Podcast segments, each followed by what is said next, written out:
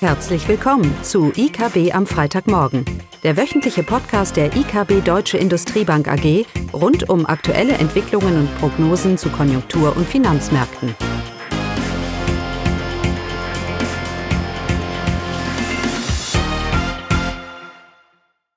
Willkommen zu IKB am Freitagmorgen, diesmal zu zweit mit mir, Caroline, und Johannes Sausen, unseren Head of Consumer and Retail. Richtig?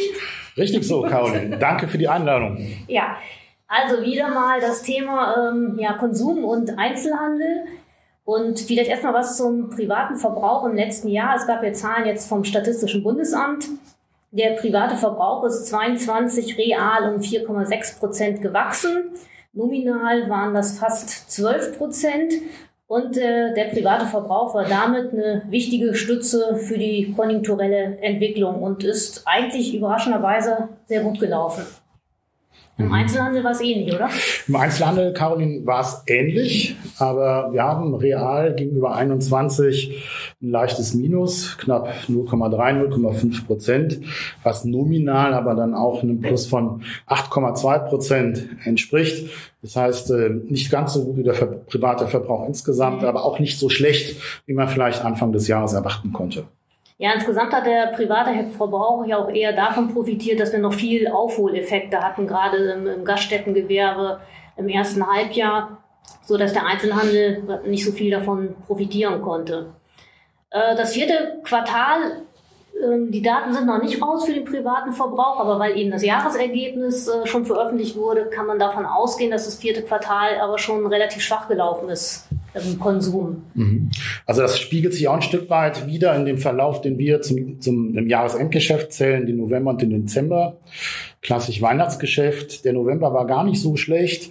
Wir sprachen auch wieder davon zum Beginn des Dezembers, dass auf den Weihnachtsmärkten wieder Frequenz war. Mhm. Ähm, auch in den Läden war Frequenz, aber der Umsatz hat ein Stück weit ähm, gefehlt, sodass ähm, wir, wir sagen können, ja, zum Jahresende war es dann ein Stück weit nicht das, was man sich erhofft hat. Mhm. Und das äh, zeigt sich ja auch, äh, wir veröffentlichen ja auch immer oder publizieren ja auch mit das GfK-Konsumklima, dass die Konsumlaune natürlich 22 aufgrund äh, ja, der großen Unsicherheit um die Gasversorgung extrem niedrig war, das schwächste Niveau hat. Aber am aktuellen Rand gibt es da Aufhellungen, oder? Das ist so. Wir sehen jetzt äh, eine Aufhellung. Das vierte Mal in Folge jetzt nach den aktuellen Ergebnissen. Ähm, aber es ist halt eine Aufhellung auf einem eher niedrigen Niveau. Wir haben eine kleine Erholung. Jetzt, aber da ist man auch geneigt zu sagen, dass ähm, eine Schwalbe noch keinen Sommer macht. Und äh, die Aussichten sind nach wie vor, wenn man mich fragt, eher trüb als denn sonnig, aber wir sehen auf jeden Fall Aufhellungstendenzen. Ja, also bei uns ist es so, äh, privater Verbrauch, unsere Prognose real ist äh, für das laufende Jahr 2023 dafür, dass wir davon ausgehen, dass es äh, ja, der private Konsum um minus ein Prozent real fallen kann. Nominal äh, wird das natürlich ein deutlich größeres Minus sein, bei einer Inflationsrate von 5,8 Prozent, die wir prognostizieren. Gründe sind eben, dass Aufholeffekte nachlassen, äh, Stützungsmaßnahmen auslaufen, ähm, auch die Finanzierungsbedingungen bei langlebigen Gütern verschlechtern sich. Der Arbeitsmarkt bleibt zwar robust, aber wir gehen davon aus, dass äh, die Kurzarbeit zulegen wird. Ja, und der Einzelhandel wird dann natürlich auch äh, seinen Schaden davon tragen, oder? Das ist so. Du hast gerade einen wichtigen Punkt angesprochen. Ich habe ja gesagt, das Konsumklima hält sich auf, aber was auffällig ist, dass die Anschaffungsneigung ein Stück weit zurückbleibt. Mhm. Das spricht noch für Unsicherheit und natürlich der belastende Faktor Inflation ist die fünf Prozent. Ähm, gleiches Spiel wie in 22. Da war es die Null real und ein nominales Plus von acht. Jetzt gehen wir davon aus, im Einzelhandel irgendwo was zwischen drei und fünf. Das heißt, wir sind auf jeden Fall im negativen Bereich. Ich muss sagen, leider. Allerdings bei der Prognose für den Einzelhandel immer die Frage, welche Betriebstypen, mhm. welche Branchen. Und im Jahresverlauf sehen wir doch eher die Chance, dass ein ähm, Upside da ist, als denn dann ein weiteres Downside. Mhm. Ähm, es ist ja nicht nur die, die Nachfrageseite, die, die wahrscheinlich Herausforderungen birgt für, für den Einzelhandel, sondern auf der Kostenseite wird es ja auch erhebliche Belastungen geben, oder? Also die Belastungen sind ja schon da.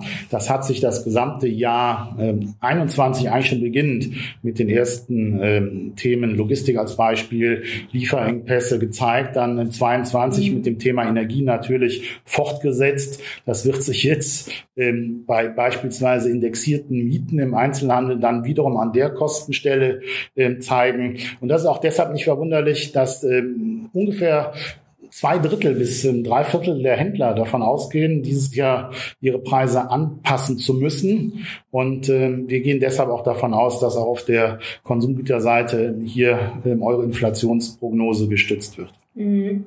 Also aus eigener Erfahrung kann ich berichten im Möbelsektor, dass es da jetzt äh, Preisanpassungen von bis zu zehn Prozent ab Januar gibt.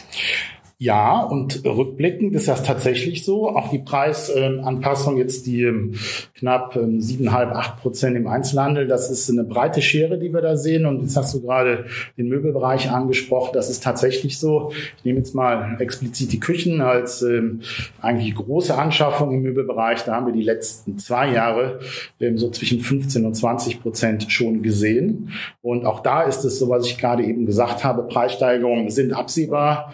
Die Ankündigungen sind raus, spätestens nach den Herbstmessen, die es da im Bereich gegeben hat. Und die kommen jetzt so in der ersten, in den ersten vier Monaten im ersten Quartal. Mhm. Jetzt hast du gesagt, es gibt da Unterschiede bei Betriebstypen, wahrscheinlich auch bei, bei der Strategie.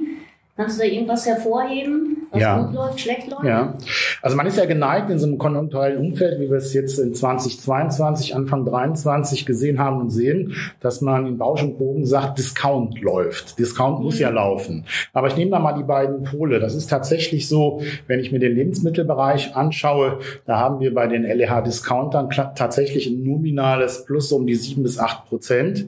Ähm, und der klassische ähm, Lebensmittelvollsortimenter nominal so plus minus null. Also da ist tatsächlich so ein Trading Down zu sehen, eine klare Discount-Orientierung der Verbraucher. Aber du hast eben das Thema Möbel angesprochen. Wenn ich das mal so anderen mhm. Pol ähm, sehe, da ist es halt gar nicht so. Da haben in 2022 gerade die Discounter stark verloren. Und je höher wir im Preis, in der Preislage gegangen sind, bis hin zu den ähm, Premium-Segmenten, da war es doch ähm, durchaus, kann man sagen, hier und da noch positiv.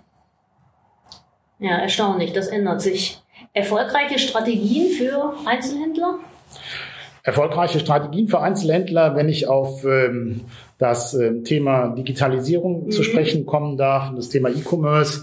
Ähm, da haben wir ja die letzten beiden Jahre ähm, starkes Wachstum gesehen. Entschuldigung, in den Jahren 20 und 21, wir sind ja schon Anfang 23, ein starkes Wachstum gesehen.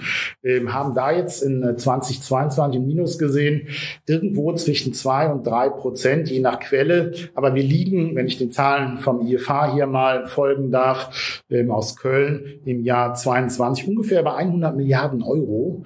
Und das sind äh, zwar zwei, zweieinhalb Prozent weniger als im Boomjahr 21, aber es, immerhin sind das 40 Prozent, annähernd 40 Prozent mehr als 2019. Und dieses Thema Digitalisierung, E-Commerce wird sich definitiv auch jetzt nach einer Erholungsphase äh, wieder fortsetzen. Und wir sehen es auch bei den ähm, Erwartungen ähm, beim IFO-Geschäftsklima, dass auch gerade die Internet- und Versandhändler dort äh, jetzt schon wieder eine deutlich stärker aufsteigende Tendenz äh, in den Erwartungen ähm, zeigen als der stationäre Handel.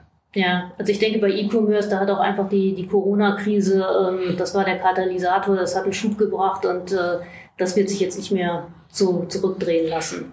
Genau so ist das. Und äh, das ist ein, ein Stichwort, das gut ist. Wir sehen ja strukturelle Veränderungen, wir sehen konjunkturelle Themen. Und wir haben ja in den letzten zwei Jahren regelmäßig hier gesprochen. Und wir bleiben dabei als IKB, dass die strukturellen Themen, gerade das Thema Digitalisierung und auch Nachhaltigkeit, ähm, hier zwei elementare Themen sind, ähm, die jetzt ein Stück weit konjunkturell überlagert werden, aber strukturell jetzt nach vorne raus wieder sehr stark an Dynamik gewinnen werden. Und das ist auch so, so ein Thema, das werden die Erfolgsfaktoren der Zukunft sein, den Konsumenten da abzuholen, wo er sich befindet ähm, und auch sehr kundenzentriert zu arbeiten, im Geschäftsmodell auf den Kunden auszurichten. Ähm, und das Zweite ist halt auf kurze Sicht stark jetzt in dem Umfeld, in dem wir uns bewegen, achten auf die Kosten, Marge mhm.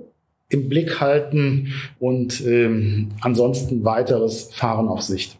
Ja, Äh, strategisches Verhalten, äh, ansonsten noch für gerade stationären Einzelhandel irgendwie noch wichtige To-Dos, die zu beachten sind? Also für den stationären Einzelhandel ähm, ist aus meiner Sicht die Prognose momentan äh, sehr schwer. Mhm. Da ist es das Thema Lage, Lage, Lage. Das war in der Vergangenheit auch schon ja. immer so. Äh, der stationäre Einzelhandel ähm, hat zu kämpfen. Er wird er weiter zu kämpfen haben, aber nichtsdestotrotz ist der stationäre Handel, gelten da letztendlich die gleichen äh, Spielregeln wie im, ähm, im, im Online-Handel, nämlich den Kunden im Blick zu haben. Und im stationären Handel äh, muss man aufpassen oder müssen wir als Gesellschaft aufpassen, dass wir keine, ähm, ja, kein blank werden der Innenstädte mhm. erleben, weil das, was Innenstädte attraktiv macht, ist tatsächlich noch in weiten Teilen der Einzelhandel. Da müssen wir darauf achten, dass wir eine gesunde Struktur erhalten. Ich glaube, das wird so ein, so ein, so ein Thema sein, was uns die nächsten zwei, drei Jahre hier begleiten wird. Ja. Also es ist schon echt erschreckend, wenn man in die Innenstadt geht, äh, nach Corona, nach den zwei Jahren, ähm, welche Läden auf einmal nicht mehr da sind. Das ist so und äh, wir glauben auch nicht, dass äh, wir hier nochmal im stationären Bereich eine starke Expansion sehen werden. Wir haben einfach einen Flächenüberhang und es gab die letzten 20, 30 Jahre, äh, glaube ich, äh, nie zu wenig Fläche, eher immer zu viel. Und wenn mhm. ich jetzt eben angesprochen habe, dass der E-Commerce weiter wachsen wird, dann verlagert sich Fläche in Anführungszeichen ins Internet und äh, das heißt, der Kampf um den Kunden auf der Fläche wird äh, größer werden. Das wird eine, wird eine starke Herausforderung für den stationären Einzelhandel. Gibt es auch einen positiven Ausblick? Also der positive Ausblick, ja, man muss sich ja immer den, den Themen stellen und es bringt ja auch nichts, ähm, ähm, Themen äh, zu verschweigen. Der positive Blick ist tatsächlich, dass ähm, der deutsche Einzelhandel jetzt ja nach Corona 2020 ähm, gelernt hat, mit Krisen umzugehen. Ähm, und das sehen wir auch ähm, in den Gesprächen mit unseren Kunden. Man plant vorsichtiger, man plant mittlerweile in Szenarien, das halten wir für sehr, sehr wichtig. Und Inaktivität ist immer ein ganz schlechter Ratgeber, mhm. genauso schlecht wie Hoffnung. Ähm, aber ähm, wir sehen positiv beispielsweise, dass ähm, wir keine Lieferengpässe mehr haben in dem Maße, wie wir es im, im letzten Jahr haben. Ja. Das fällt an der Stelle beispielsweise schon mal weg. Wir hoffen auch, dass Corona hinter uns geblieben ist. Und wie gesagt, eben eingangs äh, im Verlauf des Jahres äh, 23 äh, haben wir schon die Erwartung, dass sich äh, mit dem auffällenden ähm, Konsumklima auch ähm, die Umsätze im Einzelhandel zurückkommen. Und von daher bin ich ehrlicherweise gar nicht so negativ. Es ist halt ein schwieriges Jahr. Ja, das ist auch unsere Prognose. Ab dem zweiten Halbjahr wird alles besser. Dann würde ich doch glatt sagen, wenn das so ist, Caroline, dann sollten wir uns im zweiten Halbjahr vielleicht nochmal treffen und dann rückblicken aufs erste Halbjahr und den Ausblick dann zum Jahresende. Genau. Okay, damit hätten wir es auch. Also, schönes Wochenende. Danke, tschüss. Das war das wöchentliche IKB am Freitagmorgen. Sie wollen immer über neue Ausgaben informiert bleiben? Dann direkt den Podcast abonnieren. Oder besuchen Sie uns unter www.ikb-blog.de slash podcast.